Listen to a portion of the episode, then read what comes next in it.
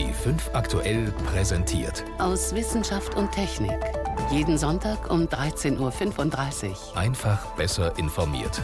B5 aktuell. Warnungen vor Gewitter, Hagel, Starkregen und Sturm. Sie können über Leben und Tod entscheiden, wenn sie möglichst präzise bei uns ankommen. Genau das hat der Deutsche Wetterdienst nun angekündigt und spricht von einem Quantensprung für das Wetterwarnsystem. Mehr dazu gleich. Außerdem fragen wir Medizinprodukte, wie zuverlässig prüfen die Behörden? Roboterrochen, kann sich ein künstlicher Fisch mit echten Muskelzellen fortbewegen? Und Kuh ohne Horn, ist das ein sinnvoller Eingriff oder Tierquälerei? Im Studio begrüßt sie Martin Schramm. Es waren dramatische Bilder. Anfang Juni. Eine Sturzflut hat innerhalb von Minuten Teile von Sinnbach verwüstet. Kurz zuvor die gleichen Szenen in Braunsbach bei Schwäbisch Hall. Damals hieß es, solche katastrophalen Unwetter entwickeln sich derart schnell und in einem derart eng begrenzten Gebiet, da kann der Wetterdienst nicht warnen. Doch jetzt hat der Wetterdienst genau das angekündigt. Er will tatsächlich genauer werden und Unwetterwarnungen künftig viel stärker regional eingrenzen. Statt wie bisher auf die 400 Landkreise in Deutschland werden die Warnungen auf rund 10.000 Gemeinden und Stadtteile bezogen sein. Das klingt gut. Nur bringt das auch mehr Sicherheit? Kein Wetterdienst auf der Welt ist in der Lage, die Entstehung einer Gewitterzelle in zwei Stunden an einem bestimmten Ort vorherzusagen. Sagt Hans-Joachim Koppert, Leiter des Bereichs Wettervorhersage beim Deutschen Wetterdienst wenn die Situation dafür günstig ist, 30 Minuten oder eine Stunde im Voraus. Und mit allen Informationen, die wir haben, wissen wir, wie diese Gewitterwolke sich verlagern wird, wo sie hinziehen wird. Das ist die Information, die in die Kürzestfristvorhersage und auch in die Warnwetter-App und das Internet einfließt. Für diese Kürzestfristvorhersage hat der Wetterdienst jetzt ein viel dichteres Messnetz. Die Maschenweite sank von einem Kilometer auf 250 Meter und er verknüpft Daten aus drei Quellen von Satellitenbildern, von Wetterstationen am Boden und, für Gewitter und Niederschläge am wichtigsten, von Radarstationen. Das liefert uns nicht nur eine zweidimensionale, also eine Ebeneninformation, sondern die Radare können auch in die Höhe gucken. Und so kriegen wir ein viel besseres Bild von unseren Unwettern. Wir können viel besser entscheiden, wie gefährlich ist denn so eine Gewitterzelle. Ist da eine drehende Bewegung zu erkennen? Weil wenn so eine Zelle sich dreht, dann kann das Risiko deutlich erhöht sein, dass damit ein Tornado verbunden ist. Es gibt aber auch gefährliche Wettersituationen, die sich viel langsamer entwickeln. Winterstürme, sowas wie Kyrill oder Dauerniederschläge, die dann zu Flusshochwasser an der Donau, an der Elbe oder an der Oder führen. Solche Dinge können wir heute mit relativ großer Sicherheit für ein oder für zwei Tage schon im Voraus vorhersagen. Aber egal ob eine Stunde oder ein Tag vorher, der Deutsche Wetterdienst warnt jetzt nicht mehr für ganze Landkreise, sondern für einzelne Gemeinden. Denn Gewitter toben oft nur auf kleinstem Raum und Stürme fegen auf Bergen viel heftiger als im Tal. Derzeit bietet der Wetterdienst diese ortsgenaue Warnung, in großen Städten auch stadtteilgenau, im Internet an, ab August auch mit seiner Warnwetter-App. Wer sie auf dem Smartphone hat, kann drei Orte als Favoriten definieren und bekommt dann für die automatisch Wetterwarnungen. Oder wenn ich unterwegs bin, dann kann ich einfach sagen, warne mich, guck einfach, wo ich bin, wo meine Koordinaten sind und wenn da eine Warnung rausgeht, dann schick mir bitte auch die entsprechende Information. Und wir geben unsere Warnungen natürlich kostenfrei ab, weil nur so können wir unserem gesetzlichen Auftrag, nämlich die Bevölkerung vor Unwettern zu schützen, erfüllen. Auch andere Warn-Apps, etwa Katwarn oder die Umweltinfo-App Bayern, leiten die ortsgenauen Unwetterwarnungen weiter. Und Nina, die App des Bundesamts für Bevölkerungsschutz und Katastrophenhilfe. Aber damit ist es nicht getan, sagt Wolfram Geier, Abteilungsleiter für Risikomanagement. Ich muss grundsätzlich eine Bevölkerung sensibilisieren für Gefahren aller Art. Und wenn ich eine sensibilisierte Bevölkerung habe, dann sind Warnmeldungen von einer konkreten, unmittelbar eintretenden Gefahr auch meistens besser umzusetzen, weil sie treffen dann auf einen vorbereiteten, fruchtbaren Boden. Also, was bedeutet es, wenn vor extremem Starkregen mit bis zu 20, 30 Litern pro Quadratmeter gewarnt wird? Wie hoch steigt dann der Bach, der durch meinen Wohnort fließt? Wird mein Keller volllaufen oder vielleicht sogar das Erdgeschoss? Grundsätzlich meine ich, dass das, was man als Risikokommunikation bezeichnet, ein, ein dauerhafter gesamtgesellschaftlicher Prozess ist. Das heißt, Es muss bei Kindern und Jugendlichen anfangen, in Schulen und durch Katastrophenschutzorganisationen, die Feuerwehren etc. muss in die Gesellschaft regelmäßig immer hineingetragen werden. Was heißt das eigentlich konkret, wenn eine Warnung ausgegeben wird? Unsere Gesellschaft ist nicht besonders sensibilisiert, was den Umgang mit Risiken betrifft, was Selbstschutz und Selbsthilfemaßnahmen betrifft. Da muss einfach ein, ja, ich sag mal, ein generationenübergreifender gesellschaftlicher Prozess in Gang gesetzt werden. Da hat Deutschland generell Nachholbedarf. Wer an einem Bach oder Fluss wohnt, kann sich zum Beispiel anhand der Hochwassergefahrenkarten auf den Seiten des Landesamtes für Umwelt genau informieren, welche Flächen bei wie starkem Hochwasser überflutet werden. Und jede Gemeinde sollte wissen, wie schnell ein Bach bei Starkregen anschwellen kann. Nur wer schon vorher gut informiert ist, weiß, ob bei einer Unwetterwarnung Gelassenheit angesagt ist oder schnelles Handeln. Der Deutsche Wetterdienst will seine Warnungen künftig regional genauer eingrenzen. Ein Beitrag von Renate L. war das. Als der Bayerische Rundfunk vor ein paar Wochen über Blutzuckermessgeräte berichtet hat, die falsche Werte liefern, da haben sich viele Hörer gemeldet. Es geht um Messgeräte für Diabetiker der Firma Medisana. Die gab es bei Aldi Süd zu kaufen, sie waren vergleichsweise preiswert, haben aber ein Problem. Sie zeigen oft zu hohe Werte an. Und das könnte lebensgefährlich sein, warnen Fachärzte, und zwar dann, wenn insulinpflichtige Patienten sich in falscher Sicherheit wiegen. Erstaunlich? Weder der Discounter noch der Hersteller wollen das Gerät bisher zurückrufen. Und noch erstaunlicher, sie müssen es auch nicht. Moritz Pompel über die offenbar laxe Kontrolle von Medizinprodukten in Deutschland. Peter Dejok ist Diabetiker und hat sich im Februar bei Aldi Süd ein Blutzuckermessgerät besorgt, das Curamed CM, eines von 35.000 verkauften Geräten. Zum Glück hat er schnell gemerkt, dass es völlig falsche Werte misst. Sein Standardgerät zeigt beim Vergleich einen Blutzucker von 90 Milligramm pro Deziliter. Das ist okay. Bei nüchternem Magen sollte er zwischen 70 und 100 liegen. Die Vergleichsmessung mit dem Aldi-Gerät? 143. Sehr mal, wie unterschiedlich das ist. 59 Prozent über der ersten Messung. Und Peter Dejok hat kein defektes Einzelgerät erwischt. Das zeigen die Messungen des Instituts für Diabetestechnologie IDT in Ulm. Seit zehn Jahren testen die Forscher dort Blutzuckermessgeräte verschiedener Hersteller.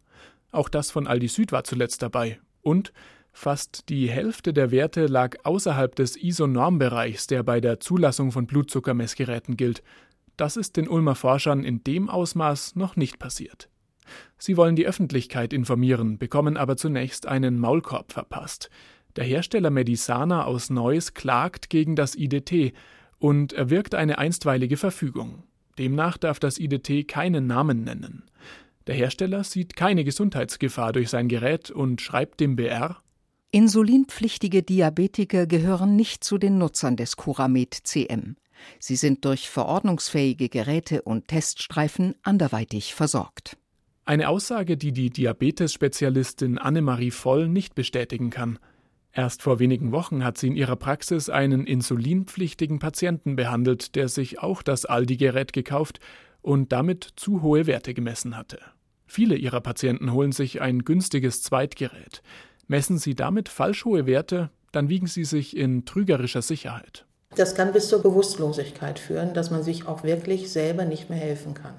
Inzwischen hat das Gericht die einstweilige Verfügung wieder aufgehoben. Es sagt, man könne keinesfalls ausschließen, dass nicht auch insulinpflichtige Diabetiker das Gerät kaufen. Auch Aldi Süd hat reagiert, allerdings erst zu einem Zeitpunkt, zu dem ohnehin nur noch Restbestände in den Filialen erhältlich waren. Dem BR schreibt Aldi Diese Restbestände haben wir vorsorglich aus dem Verkauf genommen und warten aktuell den Abschluss der laufenden Prüfungen ab. Zuständig für diese laufenden Prüfungen ist das Bundesinstitut für Arzneimittel und Medizinprodukte BfArM in Bonn. Es hat dem Hersteller die Hausaufgabe gegeben, eine neue Studie zum Curamid CM zu machen, sagt Pressesprecher Mike Pommer. Und wenn dann diese Studienergebnisse vorliegen, dann können wir unsere Bewertung vornehmen. Doch eine Frist für die Studie hat der Hersteller nicht bekommen. Das BfArM könnte durchaus mehr Druck machen. Seine Linie ist es aber, erstmal zurückhaltend zu sein, solange noch niemand zu Schaden gekommen ist. Apothekerin Barbara Bitzer von der Deutschen Diabetesgesellschaft fordert, dass die Patienten besser und vor allem schneller geschützt werden. Unsere Erwartung wäre gewesen, dass diese geprüfte Charge zumindest zurückgezogen worden wäre, bis vielleicht auch weitere Ergebnisse vorliegen. Sie kritisiert ganz allgemein auch das Zulassungsverfahren von Medizinprodukten in Deutschland. Der Hersteller wendet sich dabei an eine benannte Stelle seiner Wahl. Das sind TÜV oder TÜV-ähnliche Institute, die sich die Unterlagen des Herstellers anschauen und anhand dessen über die Markttauglichkeit entscheiden. Hier haben wir in manchen Fällen wirklich Zweifel, ob dort die nötige Fachkompetenz auch wirklich am Werke ist. Das Verfahren ist insgesamt sehr intransparent, die Ergebnisse werden wenig veröffentlicht. Im vorliegenden Fall war die benannte Stelle ein Institut aus Stuttgart, das dem Bayerischen Rundfunk kein Interview geben will. Aber fest steht, mit den benannten Stellen hat der Staat die Zulassung von Medizinprodukten aus der Hand gegeben.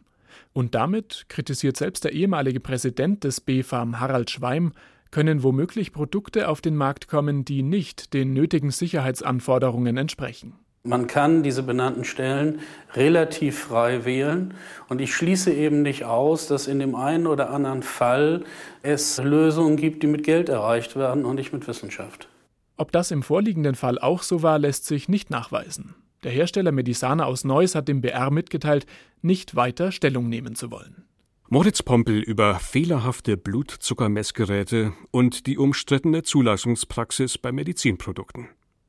Sie hören B5 am Sonntag aus Wissenschaft und Technik im Studio Martin Schramm. Es klingt faszinierend, zugleich aber auch irgendwie unheimlich. Forschern ist es gelungen, eine Art Fisch zu bauen, der eigentlich gar kein Fisch ist. Denn er sieht zwar aus wie ein Miniaturrochen, ist ungefähr so groß wie eine 2-Euro-Münze und er schwimmt auch wie ein Rochen. Das Ganze ist allerdings ein seltsames Mischwesen. Es besteht aus elastischem Kunststoff mit Gold innen drin, wird aber durch echte tierische Muskelzellen angetrieben. Wie es den Forschern gelungen ist, diese erstaunliche Kombination hinzubekommen. Und vor allem, was sie überhaupt angetrieben hat, so ein Hybridwesen zu konstruieren. Marian Grosser berichtet. Was da in einem Wassertank an der Harvard-Universität herumschwimmt, sieht aus wie ein kleiner Rochen und bewegt sich auch so. Erst auf den zweiten Blick wird klar, es ist kein Lebewesen. Der Mini-Rochen ist ein sogenannter Biohybrid-Roboter und die neueste Sensation der Elite-Uni. Die Idee dazu hatte der Bioingenieur Kit Parker, als er mit seiner Tochter ein Aquarium besuchte. Parker leitet die Forschungsgruppe, die den Rochen gebaut hat. Zuerst haben wir die Form des Rochens aus einem speziellen Silikon gegossen, wie es auch in Brustimplantaten verwendet wird. Darauf haben wir ein Skelett aus Gold befestigt, das den Umrissen eines echten Rochenskelettes nachempfunden ist. Und obendrauf haben wir schließlich eine weitere Schicht Silikon gelegt. Bis hierhin klingt das noch recht unspektakulär. Was den künstlichen Rochen so interessant macht, ist seine biologische Komponente. Auf diese obere Silikonschicht haben wir Herzmuskelzellen von Ratten gelegt. Mit Hilfe eines speziellen Verfahrens organisieren sich diese Zellen dann selbst und bilden die Muskelstruktur des Rochens. Auf diese Weise hat Kit Parker mit seinem Team bereits eine künstliche Qualle entwickelt, die ebenfalls mit Muskelzellen von Ratten bestückt ist. Der Rochen ist allerdings wesentlich anspruchsvoller, weil er sich viel komplexer bewegt. Um die wellenartige Bewegung der Brustflossen nachzuahmen, mussten die Forscher einen Trick anwenden. Während die Muskulatur eines echten Rochens strahlenförmig angeordnet ist, verlaufen bei uns die Muskelzellen in Schlangenlinien. Denn unser Rochen hat ja kein Gehirn, das die verschiedenen Muskelbündel gezielt ansteuern könnte. Für eine geordnete Bewegung sorgt stattdessen diese serpentinenartige Struktur. Das Bewegungssignal wird von der ersten Muskelzelle am Kopf entlang der Brustflossen bis zum Schwanz geleitet. Die Wellenbewegung der Flossen entsteht also durch die räumliche Anordnung der Muskelzellen. Mit einer gezielten Steuerung durch Nervenzellen wie bei einem echten Rochen hat das noch nichts zu tun. Aber auch das könnte in naher Zukunft schon möglich sein. Dr. Florian Röhrbein, Privatdozent für Neurorobotik an der TU München, ist da zuversichtlich. Das ist auf jeden Fall ein spannendes Gebiet und auch eines, in das wir jetzt zunehmend hineingehen. Das lässt sich einordnen in dieses ähm, allgemeinere Prinzip der Mustergeneratoren für eben solche repetitiven Bewegungsabläufe. Und ähm, da gibt es also bereits viel Forschung, ja, also auch mit Salamandern und einer ganzen Reihe von anderen Spezies wo man sich eben diese eher einfachen neuronalen Generatoren anschaut und sie realisiert für künstliche Systeme. Der künstliche Rochen von Parkers Forschungsgruppe hat zwar keine Neuronen, geschweige denn ein Gehirn, steuern lässt er sich aber trotzdem. Die Muskelzellen sind so gezüchtet, dass sie auf Lichtimpulse reagieren. Je höher die Frequenz der Signale, desto schneller bewegen sich die Flossen und entsprechend flink schwimmt der Fisch. Kommt der Lichtreiz von links, steuert er nach rechts und umgekehrt. Die Muskelzellen sind also Sensor und ausführendes Organ in einem. Das verleiht dem Kunstrochen durchaus eine gewisse Intelligenz. Weil also ganz viel Intelligenz steckt auch darin, wie ein Organismus in seiner natürlichen Umgebung zurechtkommt, also um die Interaktion von Körper und Umgebung. Und da gibt es ganz interessante Experimente, die sehr klar machen, dass eben ganz viel vermeintlich intelligente Leistung auch generiert werden kann, ohne überhaupt ein einziges Neuron zu benutzen. Ein Miniaturrochen aus Silikon, Gold und ein paar Rattenzellen, der sich mit Licht steuern lässt. Das klingt ein bisschen gruselig. Die Grenzen zwischen toter Materie und lebendem Organismus scheinen allmählich zu verwischen und man stellt sich die Frage, ist das alles nur Spielerei oder warum machen Parker und seine Kollegen das? Eigentlich wollen wir mit diesem Experiment die Struktur und Funktion des Herzens besser verstehen. Deswegen haben wir mit Hilfe von Herzmuskelzellen Muskelpumpen gebaut, so wie die Qualle oder eben jetzt den Rochen.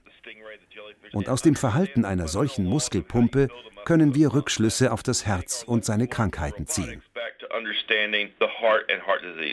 Dass in naher Zukunft Roboter mit lebenden Zellen außerhalb eines Forschungslabors eingesetzt werden, hält Parker allerdings für unwahrscheinlich.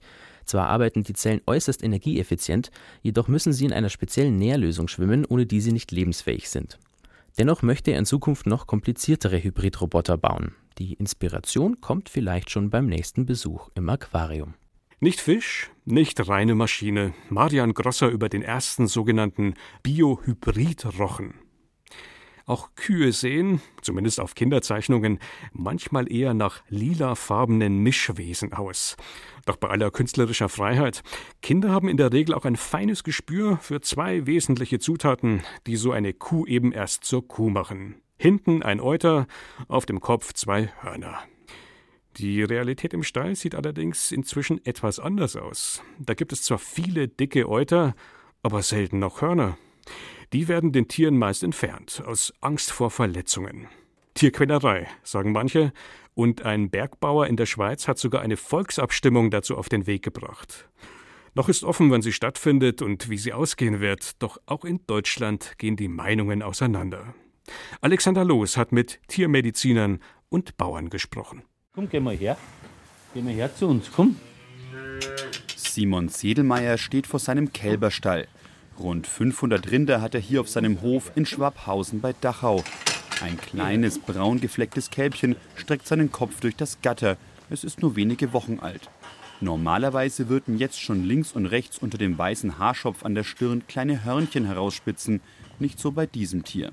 Wenn Sie jetzt da ein bisschen drüber fahren mit dem Finger, Sie spüren noch ganz leicht. Merkst, dass da was war. Da, da Sie von. Dem kleinen Kälbchen wurden kurz nach der Geburt die Hornanlagen verödet, so wie allen Tieren auf Sedelmeiers Hof. Das macht der Landwirt mit einem heißen, ringförmigen Eisen, das für einige Sekunden auf die Stelle gedrückt wird, wo später das Horn hätte wachsen sollen. Das Tier ist dabei betäubt und spürt davon wenig, so Sedelmeier. Also ich bin mir sicher, dass jeder Zahnarzt schlimmer ist. Dass das Enthornen fachgerecht durchgeführt wird, ist wichtig, sagt Tierarzt Michael Schmauser aus Freising. Empfindet das Kalb Schmerzen, kann das das Wachstum beeinflussen. Das Enthornen ist in Deutschland erlaubt, nur eine Betäubung schreibt das Tierschutzgesetz vor. Möglichkeiten gibt es viele, von der Spritze bis hin zum Vereisen der Hornanlage. Je mehr man davon anwendet, der Möglichkeiten, die man hat, umso geringer ist das Stressempfinden des Kalbes, kann man über Speichel-Cortisolmessung bestimmen, und je geringer sind die Auswirkungen hinterher im Wachstum. Enthornen ist auf jeden Fall notwendig, sagt Landwirt Simon Sedelmeier. Wenige Meter neben dem Bereich für die Kälber hält er seine Kühe in einem großen Laufstall. Dort haben sie Platz, genug, um Rangkämpfe auszutragen. Als Sedelmeier vor knapp 25 Jahren auf Laufstallhaltung umgestellt hat, hatten seine Tiere noch Hörner. Aber wir haben da schwere Verletzungen gehabt. Wenn es Rangkämpfe gegeben hat, der eine ist in die Liegebox reingegangen und die andere wollte hinten nach und hat reingestoßen. Also äh, schon richtige Verletzungen gehabt. Verletzungsgefahr das Hauptargument dafür, Rindern die Hornanlagen zu veröden. Rund 90 Prozent aller Rinder in Deutschland sind hornlos. Trotzdem kommen immer wieder auch Menschen durch Hörner zu Schaden. Herr Steffi, ja. Braves hm? 100 Kilometer weiter südlich in Farchand bei Garmisch-Partenkirchen. Für Elisabeth Krötz sind mögliche Gefahren kein Argument. Sie begrüßt ihre Kuh Steffi, eines von 20 Rindern, die sie zusammen mit ihrem Mann Josef Krötz in ihrem Nebenerwerbshof hält. Kuh Steffi hat ihre Hörner noch, Rund 25 Zentimeter lang sind sie. Verletzungen gab es aber noch nie, sagt Josef Krötz. Ich gehe jeden Tag mit den Kühen um. Ich weiß ja, wie ich mit dem Viech umgehen muss, dass mir da nichts passiert. Das, was passieren kann, das, das kann man nie ausschließen. So ist es. Ohne Hörner könnte sich Elisabeth Krötz ihre Kühe auch gar nicht vorstellen. Also ich meine, dass das schon was zum Tor hat, weil es ist ja ein durchblutetes Horn, dass, dass wenn das nicht mehr da ist, dass was fällt. Tatsächlich sind Hörner nicht einfach nur leblose Anhängsel, bestätigt Tierarzt Michael Schmauser. Der Hornzapfen ist stark durchblutet und die Stirnhöhlen zwischen den Ohren und dem Rachenbereich reichen bis in das Horn hinein. Enthornungsgegner, wie zum Beispiel Bioverbände, sagen, dass die Tiere Probleme mit dem Stoffwechsel und der Verdauung bekommen, wenn sie ihre Hörner nicht ausbilden können. Wissenschaftliche Belege dafür kennt Michael Schmauser nicht. Das ist was, was man gelesen hat, was man in dem Fall nachvollziehen kann, dass da eine Luftbewegung da ist, die auch bis da oben reingeht, aber dass das eine Funktion vor- oder nachteilig Auswirkungen haben soll, kann ich mir nicht vorstellen. Viel wichtiger sind Hörner aber für das Sozialverhalten in der Herde. Rinder sehen sehr schlecht und die Hörner sind ein wichtiges optisches Merkmal, an dem die Tiere auch ihre Rangfolge festmachen. Aber da kann man auch wieder dagegen halten, die Rangfolgen bilden sich auch ohne Hörner aus. Und jeder Landwirt, den Sie fragen, kennt die Rangfolgen der Tiere, kennt das Alpha-Tier in der Herde, die, und wie gesagt, eben auch ohne Hörner sich ausbilden innerhalb einer Herde. Also das funktioniert. Welche Langzeitfolgen es für Rinder hat, wenn sie enthornt werden, darüber gibt es kaum verlässliche Studien. Der Trend geht ohnehin dahin, dass vermehrt hornlose Rinderrassen gezüchtet werden. Sie werden ohne Hörner geboren. Tierarzt Michael Schmauser gibt aber zu bedenken, dass hornlose Tiere nur dem Menschen nützen. Man bekommt mehr Tiere auf dieselbe Fläche. Man sollte Ställe nach den Kühen bauen und nicht Kühe züchten für die Ställe.